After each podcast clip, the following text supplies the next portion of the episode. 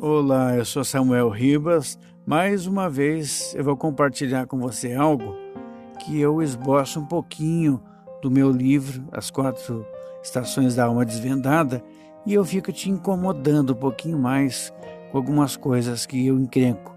A gente falar versículo e falar palavra-chave sem ser verdadeiro é perda de tempo. Ficar citando Bíblia sem você realmente vestir a camisa do que você está falando, você está perdendo tempo. Vou compartilhar com você um trechinho do Salmo 91. Aquele que habita, descanse, é?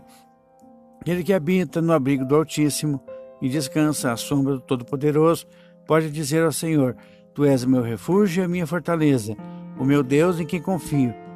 Aquele que habita e descansa, de nada adiantaria embarcar numa empreitada com Deus sem confiar plenamente em tudo aquilo que ele faz. A maioria embarca, mas embarca com temor, com receio e sofre durante o percurso. E o que se configura nesse aspecto é o sentimento de farsa pessoal, pois se prega confiança e afinal de contas já se acha embarcado na embarcação de Cristo. Né? A pessoa sai, olha, o Senhor é o meu pastor, mas ele sai morrendo de medo, ele sai pensando, e se tudo der errado, e se tudo der zebra, ele sai tenso, ele não confia, ele não apenas confia em Deus e, e, e sossega, ele continua tenso, pensando que pode dar errado e tudo mais.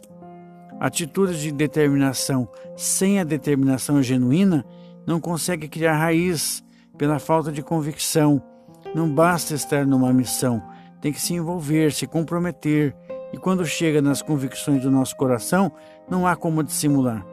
Não, é, nós só conseguiremos descansar se estivermos tranquilos com quem cuida de nós, Deus.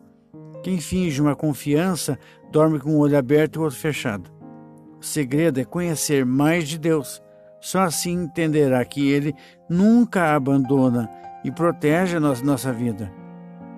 Afinal, ele nos resgatou da morte. Entenda isso e poderá dizer ao Senhor.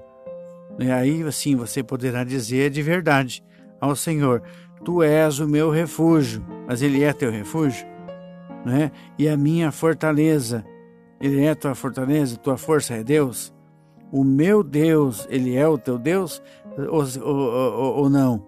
Em quem confio. Habitar e confiar em Deus é a vida de quem decidiu não mais viver sob a tensão de que algo vai dar errado, aonde quase sempre se interfere nos acontecimentos pelo medo de que Deus fale. Aquele que habita em Deus, descanse. É o meu conselho para você. Se você é, se você habita no esconderijo do Altíssimo, você está no colo de Deus, então descansa. Você já está no colo de Deus. Se Deus não fizer, você não fará. Está entendendo? Deus te abençoe. Até a próxima palavra.